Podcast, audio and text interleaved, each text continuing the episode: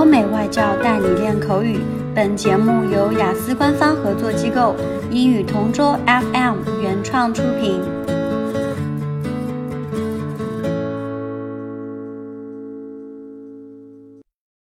This is English Partner Topic Answers recording. For further information, please visit our website englishpartner.taobao.com. Describe a good law in your country.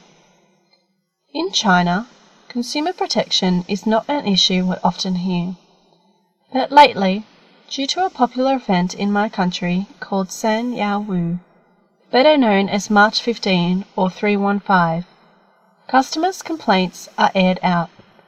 This is regarding the illegal businesses or malpractices of both local and international businessmen. The government introduced new sets of laws that talk about important reforms to the Chinese retail environment. Being a Business International student, this caught my attention. I often watch the shows and I saw this in a CCTV special.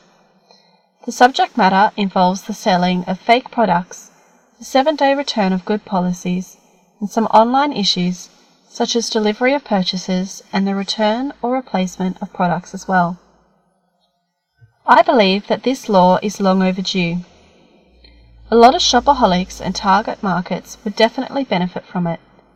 Not only will they have customer satisfaction, they'll have peace of mind that they would not encounter the same horror stories of people who had bad experiences. I am overjoyed since I am a shopaholic. I won't have to spend too much time, money, or effort when having issues with some products or even with the vendors. Having a first hand experience of receiving bad customer service, I feel delighted. This time, we can empower them, although we need to make sure to do what is right and just. OK，今天的口语话题就到这里啦。 如果你有什么想听的话题，可以在音频下面给我们留言。